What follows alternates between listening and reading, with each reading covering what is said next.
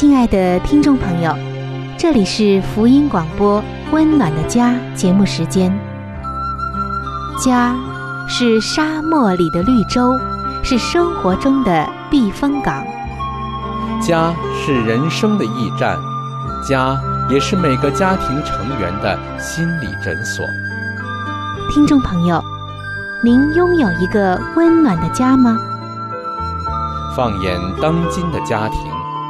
充满着各样的困惑、失落和矛盾。青少年的吸毒和不道德的行为，让人觉得十分的惊奇。离婚和家庭暴力的行为也已经十分的普遍。单亲家庭的数量也在与日俱增。这种种的问题，不禁使人在怀疑：家庭生活是否还能够继续下去呢？对每个人来说，家庭仍然可以是个安乐窝吗？温暖的家，与您携手探寻幸福家庭的全员。温暖的家，带您进入关怀与爱的时间。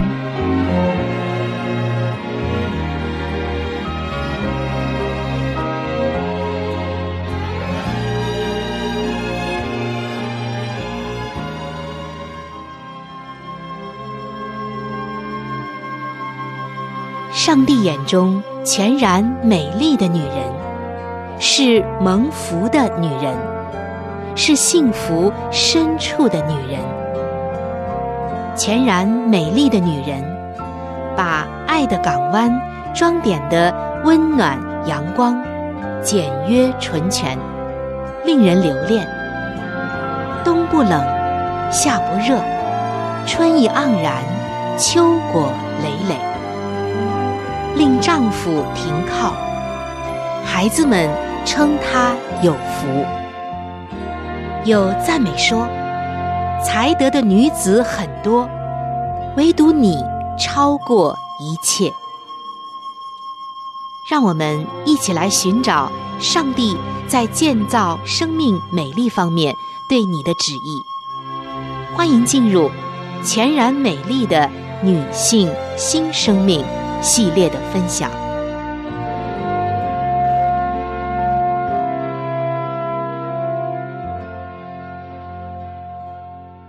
各位亲爱的听众朋友，欢迎来到全然美丽的女性新生命系列专题的分享当中。主持人春雨首先在这里向您问安。听到这样的一个主题——全然美丽的女性新生命。我们就会想到一个美丽的女子，这个画面就会在我们脑海中。而这样的一份美丽，不是人所想的、人所定义的，而是上帝为我们展现的一幅画面。它就记载在《圣经真言书》的三十一章。最近我们一直在分享这一章的内容。本期节目我们将进行到。箴言书三十一章二十八节的分享中，一起来看这节经文。她的儿女起来称她有福，她的丈夫也称赞她。很美好的一节经文。这些经文让我们看到了一个福杯，装满祝福的杯子。这位妇人之所以美丽，就是因为她在她的家庭中。就像一个福杯一样，各位亲爱的姐妹们，圣经的这一章，它是关于颂赞和荣耀的一章。在前面的节目中，我们陆续分享了这样一位女子，她之所以被上帝看为是全然美丽的，是因为她拥有一些特质，像勤奋、辛劳。早起、精心的预备、智慧的管理、企业家的精神、造就人的话语、小心呵护他所爱的人、为家人的好处不断努力的工作等等，这些在前面的节目中我们都一一分享过了。而在爱的推动下，上帝眼中这位美丽的妇人乐意为他的家人倾倒自己的所有。他所拥有的的确是罕见的美丽。而在今天，就在现在，我们通过箴言书三十一章的二十八节，她的儿女起来称她有福，她的丈夫也称赞她。我们听到了一个荣耀赞美的声音响起来了。上帝看为美丽的妇人正在接受着至高的回报，而这份回报，它不是由社区或者是邻街的居民给他发出的，也不是由教会的弟兄姐妹、他的同事或者他的好友发出的。对他的这个称赞。是来自于那对他至为重要、终生享受着他辛勤努力成果的家人。让我们一起来听一听他的孩子们是如何赞美他的。首先，她是一位蒙福的母亲。在箴言书三十一章的二十八节，这里就宣称说，他的儿女起来称他有福。我们虽然没有看见或遇见他的孩子，但是在这里，他的孩子们聚集一堂起来称颂他、歌颂他。曾经有一个圣经的译本，就这样翻译这句话说：“他早上起来，发现所有的东西都预备妥当，孩子们就向他表示谢意。”孩子向母亲表达谢意，可以说是每一位母亲梦寐以求的。母亲也应该训练孩子表达谢意，但不是每个人都会表达谢意的。还有一位解经学者，他这样认为，在这里“起来”这个词的意思，是在他面前站立，以示尊敬。其实。这也是每一位母亲的一个梦想。起来的另外的一个可能的解释，就是一项预备动作。他的孩子在众人面前起来，要向母亲公开的表达谢意以及尊敬的话语，就像在一个特别的聚会中预备要站起来讲话一样。亲爱的听众朋友。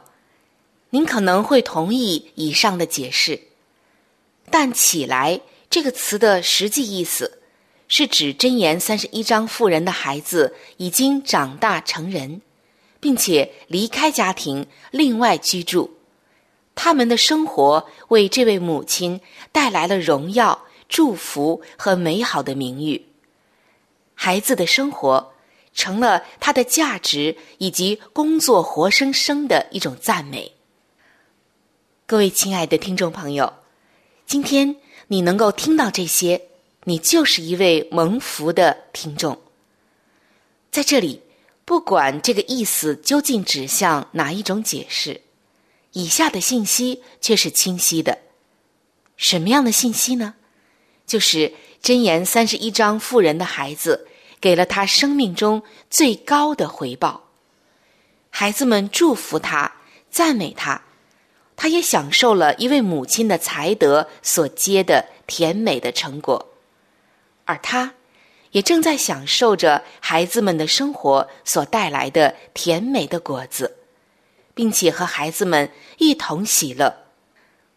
他的孩子们用真诚的话语还有生活祝福了他，他的确是蒙福的，他也的确是快乐的和福杯满意的。各位做母亲的朋友们，我们有没有为我们的孩子每天都祈祷呢？希望他们也可以起来，正如刚刚我们分享的这个起来一样，不是为向我们说谢谢或者恭敬的站立，甚至发表致谢的言辞。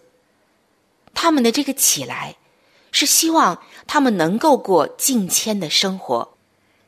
今天。我们应该重新的来审视我们的内心。如果我们的孩子没有这样起来称赞，那么是不是我们有所疏忽呢？上帝希望帮助我们来发掘母爱的一些重要的元素。母亲原本就是家人的祝福，而这些元素都是和心有关的。作为母亲，你应该全身心的将爱倾注在你的儿女、收养的儿女以及孙儿孙女的身上，这样。你就会成为一位蒙福的母亲。那么，除了成为一位蒙福的母亲之外，接下来我们一起来看一看母亲的关心和照顾。一个母亲，我们知道他借着提供衣食住行还有休息，来跟孩子分享他的爱。在一个人的房间里，一个深受欢迎的厨房的标牌上。就这样写着，这里提供神圣的服务，每天三次，很有意思啊！肯定是一位母亲写上的。对于一个细心的照顾孩子、跟随着《箴言书》三十一章的这样一位母亲来说，这可是一种很奇妙的感觉。这位母亲，她照顾她的孩子，每天。用大部分的时间为她所爱的人预备衣食住行，她的家是温暖的，而这份温暖不仅仅是指的家里面的温度，就是室温，更是指的爱的温暖。因为他不会争吵不休，或者到处的喧嚷，他的家是家人们可以休息和享受平安的地方。他每天都照顾家人身体上的需要，在这里，母亲的关心和照顾也指每一天付出的时间。各位做母亲的朋友们，要知道，我们和孩子共度的每一分钟，甚至每一秒钟都是重要的。爱就是给予孩子时间。我要再一次的说，爱。就是给孩子时间，时间还是时间。事实上，我们的孩子需要我们终身的陪伴。孩子年幼的时候，需要我们更多时间的陪伴。你知道吗？孩子的性格以及个性的发展，有一半在三岁以前就已经形成了。到了五岁，他们的性格以及个性发展。就已经达到了百分之七十五了。孩子的成长过程也需要我们的时间。当他们懂事了，可以与我们交流的时候；当他们面对小学、中学的挑战；当他们成为了大学生，或者是已经工作之后，他们都需要我们的时间。即使是他们已经长大成人。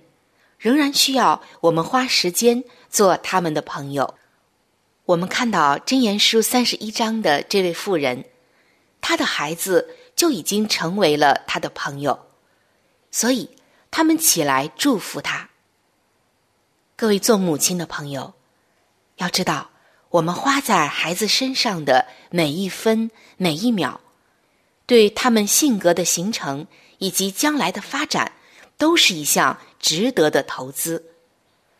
当孩子们离开家独立生活后，母亲的关怀照顾不但不能够因此停止，反而应该成为一份跨越时空的爱。旧约圣经中的哈拿，这位美丽的母亲，为她的小孩子小萨摩尔提供的，就是一份丰富、足够而又遥远的祝福之爱。他们母子二人相距大约一天的路程，但是萨摩尔却知道自己是被爱的，因为哈拿这位母亲，她会花上一整年的时间给萨摩尔缝制新的衣服，并且在每一年节期的时候，亲自的送到萨摩尔服侍的那一所教会中去。有一位女性作家。她也曾经起来祝福她的母亲，因为她的母亲给她写岳阳的长信。虽然他们相距遥远，母亲的信却没有中断过。他说：“虽然我们不能负担长途电话的费用，但我们仍然是丰富足够的，因为在今天很少有家庭会拥有这种恒久又亲密的记录。那些信。”收藏在我阁楼的一个箱子里。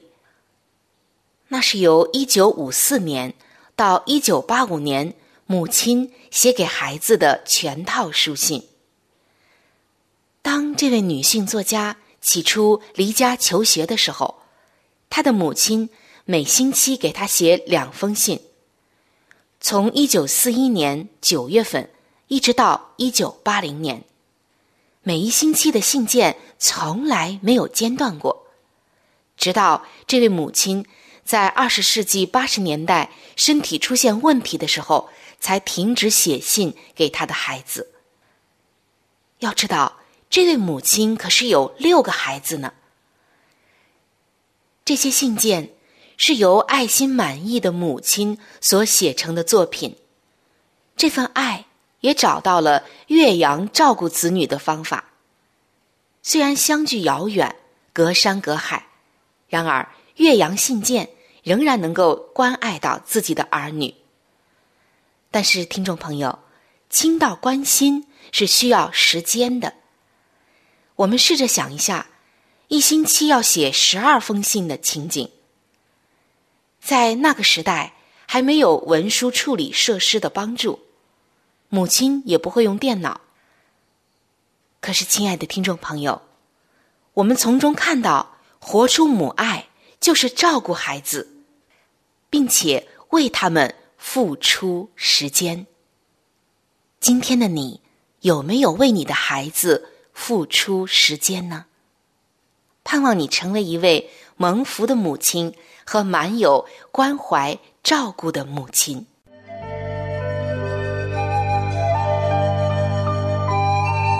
好书分享时间。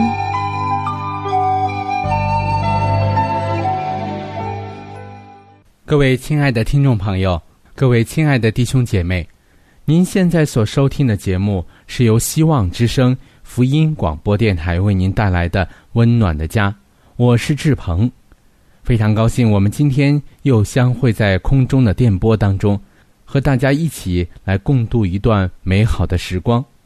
那现在又进入到这个节目当中的一个小栏目，叫做“好书分享”。我们一直以来和您在分享的是美国宗教女作家怀艾伦女士的一本著作，叫做《富林信徒的家庭》。亲爱的听众朋友，如果您一直在收听我们的节目，您一定比较了解这本书了。因为这本书可以帮助到我们每一个人，能够拥有一个更加幸福而温馨的家。各位亲爱的听众朋友，如果您收听了我们节目之后想得到这本书呢，您可以来信或者是发电邮给我们，我们会免费的将这本书送给您的。如果您是用书信的方式，请您一定写好回邮地址。这样呢，我们可以将这本书尽快的送到您的手中。那今天我们将和您继续的来分享这本书的第七十三章：社交方面的需要。基督化有益之福，上帝的子民实在太缺少培养基督化的交易了。那些闭关自守、不愿通过有益的关系而加惠于同胞之人。必丧失许多的福分，因为借着相互的接触，人的心智才能得到温良而优雅的陶冶；借着社交方面的活动，彼此可以相识，结为友伴，而结果便产生了莫逆于心，而为上天所悦纳的友爱气氛。凡尝过基督之爱的滋味之人。尤应培养自己的社交才干，因为这样行，他们便可以引人归向救主。不该将基督藏在心中，如守藏引人贪爱的珍宝一般，神圣而甜蜜的独自享受，而且也不应该只将基督的爱显示于自己所喜爱的人。要教导学生们效法基督的样式，向那些最有需要的人。也许这样的人并不是他们所乐意选择为有的，去表示亲切的关怀以及社交的意向。耶稣随时随地的都表现出关怀人类家庭的爱心，并向四维的人放射喜乐、敬虔的光辉。第七十四章，益友与损友，影响我们自己与儿女的事物。我们所结交的朋友，不论其关系多么有限，都必在我们身上发挥一些影响力。而我们顺从那影响力的程度，则视友情的厚薄、交往的疏密，以及对该人的敬爱与尊崇而定。我们若置身于那些带有足以使我们忘却上帝在我们身上所有崇高要求的影响力的友伴中间，便无异乎使自己去招惹试探，而道德力必渐趋弱化，以致无法抗拒试探。我们便会在不知不觉间感染友伴的习气，重视他们的意见。却将神圣永恒的事物置于朋友的意念之下。简言之，我们便恰如众义之敌所愿的，备受其影响。青年人倘若落在这种影响之下，必比年长的人更易受其感染。每一事物都会在他们的心板上留下一个印象，包括他们所见到的面容。所听到的声音，所参观的地方，所结交的朋友，以及所阅读的书籍，关于我们为自己，特别是为我们的儿女，选择今世与来生的友伴这件事的重要性，无论如何重视，也绝不为过。与不敬上帝之人交往的危险性，不可以世人做我们的标准。我们不可与不敬上帝之人交往而染上他们的习气，因为他们必引诱我们的心远离上帝而去敬拜假神。心智坚定而在真道上站立得稳的人，必能成就许多善事。他可以将上好的福慧分赠给所交往的人，因为他的心中存有主的律法。但我们若甘心与那般践踏上帝律法的人交往，就绝对无法保持自己的信仰纯洁无疵。我们必会染上他们的习气，而且若不与他们分手，终必与他们打成一片，分担他们的厄运。希伯来人之所以被引诱违反上帝的律法，并使全国受到上帝的刑罚。乃是因为他们与拜偶像的人结交，并参加拜偶像的宴会。今日撒旦也在引诱基督徒与不敬虔的人结交，使之参加他们的娱乐。这是撒旦诱惑他们陷在罪恶之中最有效的方法。主说：“你们勿要从他们中间出来，与他们分别，不要沾不洁净的物。”上帝今日要他的子民在风俗、习惯和原则上，与世人保持很大的区别，像他吩咐古时的以色列人一样。好了，亲爱的听众朋友，亲爱的弟兄姐妹，好书分享这个环节呢，我们今天就和您暂时的分享到这里。那如果您对这本书籍非常的感兴趣，希望得到这本书籍的话呢，请您来信告诉我们，我们会免费的将这本书送到您的手中的。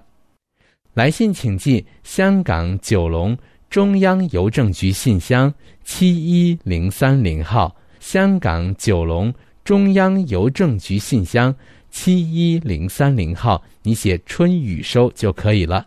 如果你给我们发电子邮件也是可以的，这样更快捷一些。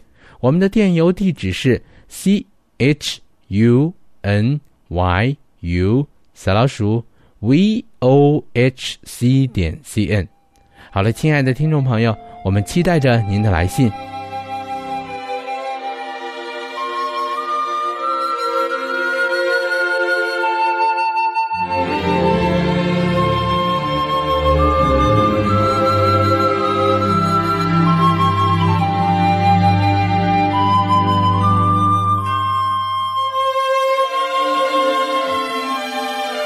各位亲爱的听众朋友，今天的话题就和您分享到这里。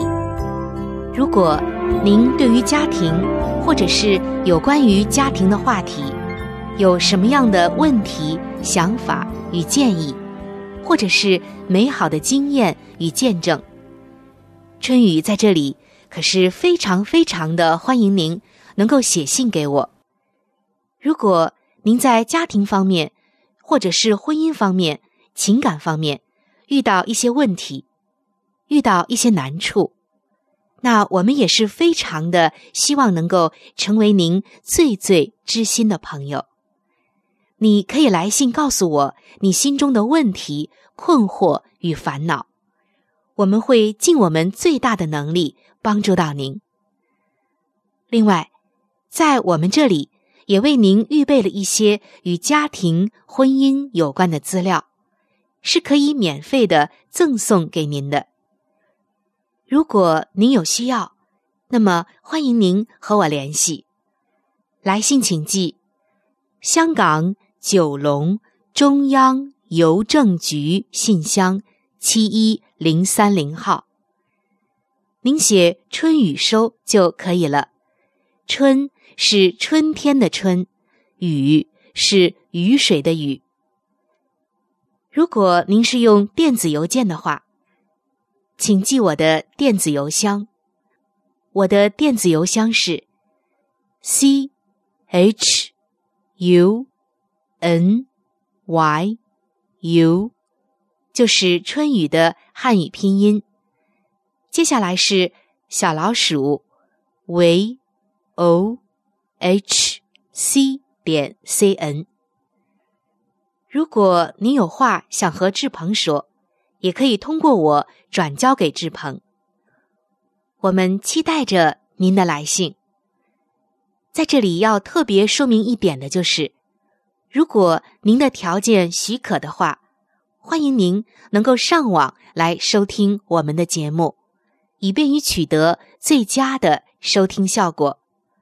我们的网址是三 w 点 v o h c 点 c n。本期的节目到这里就要说再见了，下期节目我们再会。愿上帝赐给您一个温暖的家。